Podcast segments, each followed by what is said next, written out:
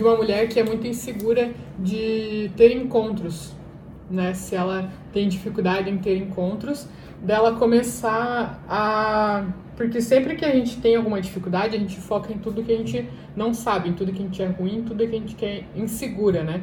Então, se ela tem muita insegurança em ir no encontro com alguém, marcar um encontro, alguma coisa, é, quando ela se deparar com esse desafio, que para ela é um desafio, ela começar a fazer essa pensar nas vantagens competitivas que ela tem nessa parte de comunicação.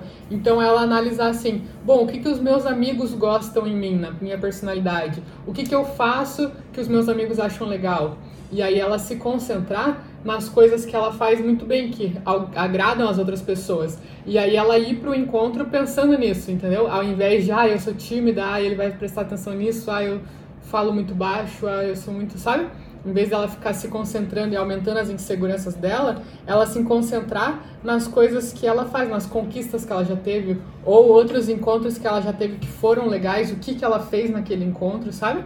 Começar a ver das experiências passadas e de experiências correlacionadas, tipo com amigos, com familiares, o que, que ela faz de bem e se concentrar nessas coisas, entendeu?